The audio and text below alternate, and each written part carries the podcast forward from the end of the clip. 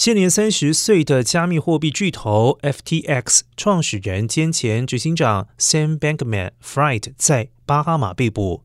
他被捕的原因是在美国涉嫌金融犯罪。美国当局已经对他提出刑事指控，预计将要求把他引渡回美国。巴哈马的总理菲利普·戴维斯在一份声明稿中称。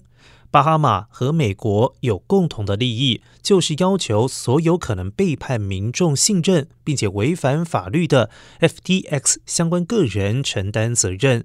该声明还称，在美国对 Bankman-Fried 进行刑事指控的同时，巴哈马也将继续对 FTX 的倒闭进行监管和犯罪调查。